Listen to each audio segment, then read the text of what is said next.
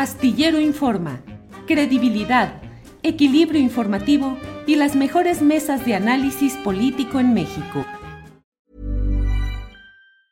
Ever catch yourself eating the same flavorless dinner three days in a row?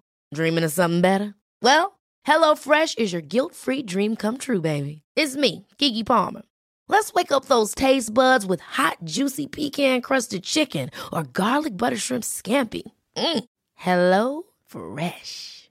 Stop dreaming of all the delicious possibilities and dig in at HelloFresh.com. Let's get this dinner party started. Hey, it's Ryan Reynolds, and I'm here with Keith, co star of my upcoming film, If, only in theaters, May 17th. Do you want to tell people the big news? All right, I'll do it. Sign up now and you'll get unlimited for $15 a month in six months of Paramount Plus Essential Plan on us. Mintmobile.com slash switch. Upfront payment of $45 equivalent to $15 per month. Unlimited over 40 gigabytes per month. Face lower speeds. Videos at 480p. Active Mint customers by 531.24 get six months of Paramount Plus Essential Plan. Auto renews after six months. Offer ends May 31st, 2024. Separate Paramount Plus registration required. Terms and conditions apply if rated PG. Astillero Informa. Credibilidad, equilibrio informativo y las mejores mesas de análisis político en México. Claudia Villegas. Claudia, buenas tardes. Hola Julio, ¿cómo estás? Buenas tardes, un abrazo a todos. Gracias, Claudia. ¿De qué nos vas a hablar hoy? De todo este enorme, eh, el escaparate, la marquesina de, lo, de los asuntos económicos anda movidito. ¿De qué nos vas a hablar, Claudia, por favor? Sí, Julio, mira, el 8 de septiembre se va a presentar finalmente el paquete económico 2020. El secretario de Hacienda, Rogelio Ramírez de la O, estuvo con la bancada del partido Morena en una reunión en donde decíamos que llamó la atención, Julio, que no se tocara el tema de los derechos especiales de giro del Fondo Monetario Internacional. Fue el único tema que no se tocó. Eh, se habló de cómo hemos recuperado el empleo ya estamos eh, con el empleo mejor que antes de la pandemia, de acuerdo con el diagnóstico que hizo Rogelio Ramírez de la O. También se habló, Julio, amigos, amigas, de cómo se necesita seguir dirigiendo dinero a desarrollo social porque dice Ramírez de la O que es contracíclico, que en la medida en que se sigan dirigiendo recursos será contracíclico otra de las cosas que le dijo a la bancada morena, que insisto, no le preguntó sobre los derechos especiales de giro del Fondo Monetario Internacional y después el domingo al mediodía la Secretaría de Hacienda mandó un comunicado. Extraño, ¿no? Pareciera, Julio, aventurándonos a especular un poco que Rogelio Ramírez de la O le pidió a la bancada de Morena, ese tema, ese tema no lo toquen.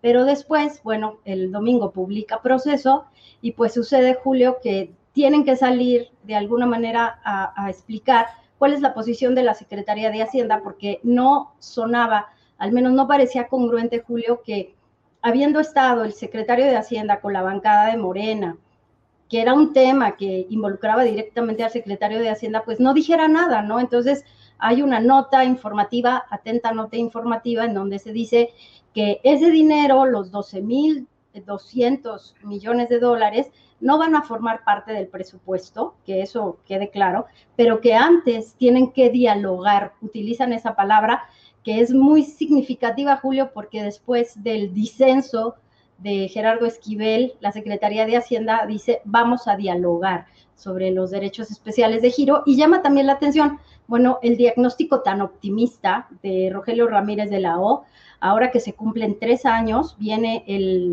informe de gobierno del presidente López Obrador, Julio, y se cumplen tres años, se presenta el paquete y se tiene este diálogo con el fondo, más bien con el Banco Mundial para saber cómo se van a utilizar esos 12.200 millones de dólares, Julio.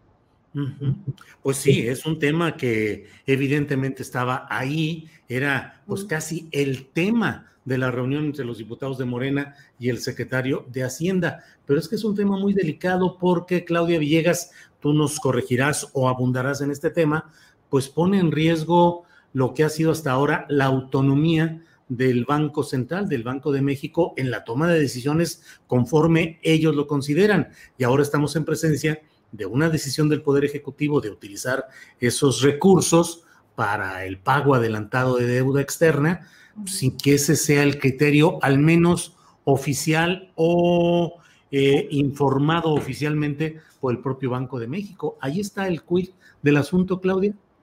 Sí, Julio, porque para no violar la ley del Banco de México, porque la ley es muy clara, el Banco de México no puede usar sus reservas, y estos ya son reservas, ni para financiar déficit en, cuenta corriente, déficit eh, fiscal, no puede usarlo para pagar deuda, eso no se puede hacer. Y entonces lo que va a tener que hacer el gobierno a través de la Secretaría de Hacienda es hacer una emisión de bonos. Pero entonces ese argumento de que no va a haber más deuda, sino que se va a usar para prepagar deuda, pero con una emisión que sí es deuda, entonces entra, entra, la verdad es que la Secretaría de Hacienda entra en un galimatías, pues que en el diálogo con el Banco de México tendrá que encontrar la fórmula para que obtener esos derechos especiales de giro, que serán dólares, para prepagar deuda, pues no, no cueste y no represente una emisión de deuda, Julio, porque en realidad es que estos, estos fondos, como platicábamos la semana pasada, es que si se quedan en el balance del Banco de México son un acervo. Pero si el gobierno mexicano decide usarlos, eh, intercambiándolo por alguna emisión para sustituir este acervo del Banco de México, aprovechando la tasa, entonces ya se convierte en un pasivo. No pasa lo mismo en países como Paraguay, según me explicaba Gabriel España, que está en Washington, que es un, un experto en manejo de bonos. En Paraguay, por ejemplo, no hay una ley del Banco de México que les, como la del Banco de México, que obligue a que se sustituya de esta manera. El dinero del fondo puede ir directo a las arcas del gobierno de Paraguay, pero no somos Paraguay, Julio. Eh, ahora, eh, Claudia, ¿cómo va el secretario de Hacienda, eh, Ramírez de la O, Rogelio Ramírez de la O, que generó mucha expectativa positiva en el sentido de que llegaba una persona con mucho conocimiento? Se le atribuye a él la idea de utilizar estos fondos para el pago adelantado de la deuda externa, pero pareciera que no ha podido, digo, todavía hay tiempo suficiente, obviamente, pero ¿qué tanto ha ido avanzando en, la, en el establecimiento de sus coordenadas de trabajo, en lo que viene para los próximos eh, eh, envíos de proyectos de presupuesto, de egresos, eh, la ley de ingresos? ¿Cómo estás viendo el desarrollo de Ramírez de la O, Claudia? Precisamente por esa razón, Julio, y, y, a tu auditorio, les invito a que vayan a la página de la revista Fortuna y que puedan consultar el discurso completo, la intervención completa que hizo Ramírez de la O ante la bancada de Morena. Eh, pocos medios la reprodujeron completita, pero ahí hace paso por paso un diagnóstico de cómo ve él la economía. Y lo que dice ahí Ramírez de la O es muy interesante porque él le apuesta a seguir obteniendo impuestos, ingresos sin reforma tributaria dice que se va a seguir cobrando a quienes abierta y explícitamente quieren evadir. Pero como publicamos esta semana en la revista Proceso, hay dos números que deberían siempre estar en la mente de los economistas, de los empresarios, sobre cómo está la economía mexicana. Mire, son 13, 13 mil billones de pesos la deuda total de nuestro país, entre interna y externa. Son 200 mil millones de dólares lo que tenemos en reservas internacionales. Tomando en cuenta esos números, bueno, pues decimos, estamos bien, no está nada mal. El problema viene con petróleos mexicanos, porque ahí tenemos una deuda, y digo tenemos porque desde hace un año, cuando degradan la deuda de Pemex y declaran sus bonos en el, pues, en el casillero de bonos basura, pues ahora tenemos una deuda de 113 mil millones de dólares de Pemex, que el gobierno mexicano debe responder. Los vencimientos cada año de Pemex son entre 6 mil y 8 mil millones de dólares, Julio. Entonces, bueno, pues estos grandes números son los que les, le preocupan al secretario de Hacienda.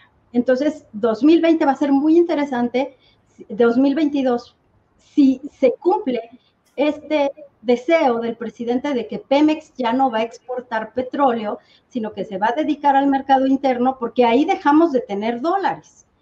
Y entonces lo que me explicaban algunas fuentes del Banco de México, las reservas internacionales se tienen que cuidar como la niña de nuestros ojos, porque ya no vamos a tener esa cantidad de dólares que venían de Pemex, vendrá turismo, vendrán remesas. El Banco de México lo que hacía es que cambiaba o recepcionaba esos dólares y entonces pues ya no vamos a tener esa cantidad de dólares, se va a venir revaluando los 200 mil millones de dólares que, se tienen en reservas internacionales, pero no solamente hay que respetar la ley del Banco de México y al Banco de México, sino observar los números.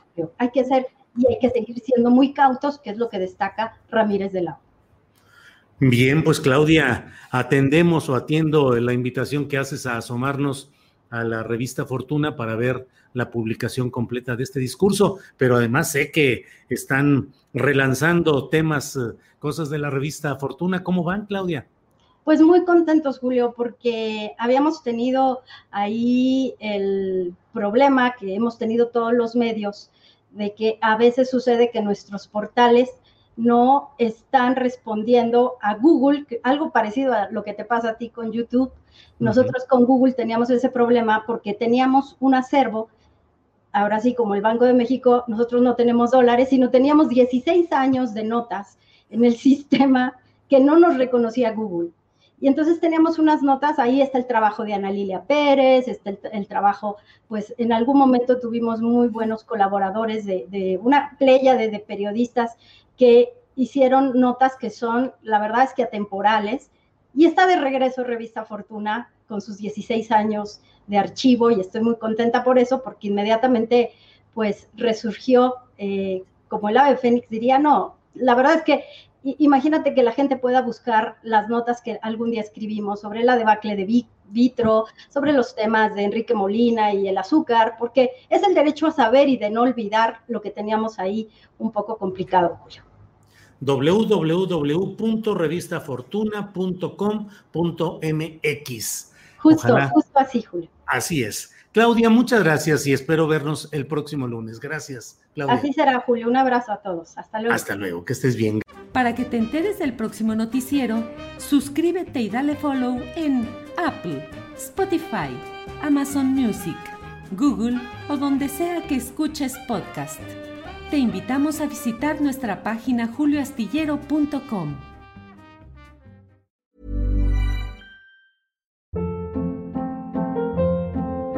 Hold up. What was that? Boring. No flavor. That was as bad as those leftovers you ate all week. Kiki Palmer here, and it's time to say hello to something fresh and guilt-free. Hello Fresh. Jazz up dinner with pecan-crusted chicken or garlic butter shrimp scampi. Now that's music to my mouth. Hello Fresh. Let's get this dinner party started. Discover all the delicious possibilities at hellofresh.com. Para que te enteres del próximo noticiero, suscríbete y dale follow en Apple, Spotify, Amazon Music, Google o donde sea que escuches podcast. Te invitamos a visitar nuestra página julioastillero.com.